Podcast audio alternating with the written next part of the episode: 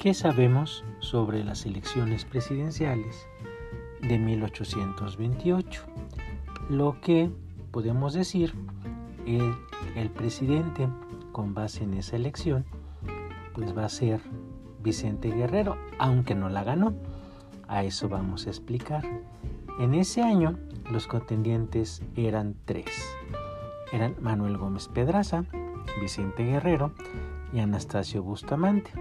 De acuerdo con la Constitución de 1824, el voto para sacar al presidente iba a ser dado por las legislaturas locales. Entonces tenemos 19 legislaturas locales que los diputados de esas iban a escoger al presidente de la República para el periodo de 1829-1833. De acuerdo entonces al código del 24, el que tuviera más votos electorales iba a ser presidente y el segundo lugar vicepresidente. Se verificó entonces la elección y el ganador va a ser Manuel Gómez Pedraza. Gana, pero no es presidente. Lo que tenemos aquí es una paradoja política en México.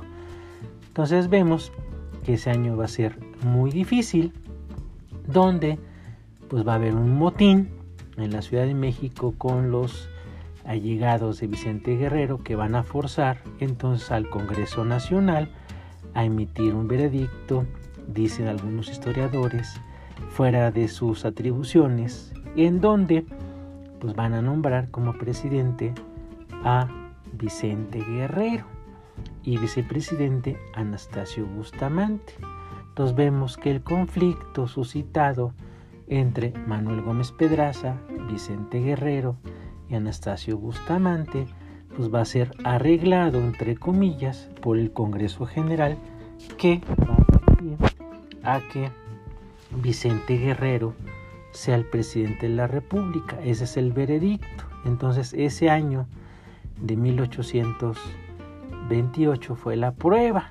Pero al año siguiente, con la invasión de Isidro Barradas, vemos que el gobierno mexicano de Vicente Guerrero pues, tiene la posibilidad de legitimarse, va a mandar dos ejércitos, uno a combatir a Barradas, que es el de Manuel Mir y Terán con Santana, y el otro, el de reserva, en, bajo el mando de Anastasio Bustamante. Una vez conjurado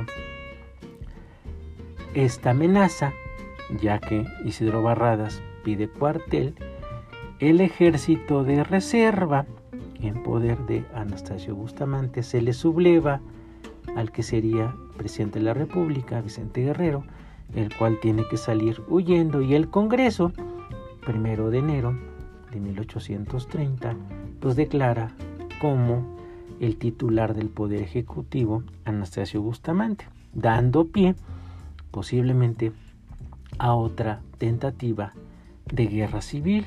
Entonces vemos que esta segunda elección, la del 28, pues va a traer muchas complicaciones, ya que pues realmente no se respeta esa voluntad de las diputaciones locales en elegir al presidente de la República.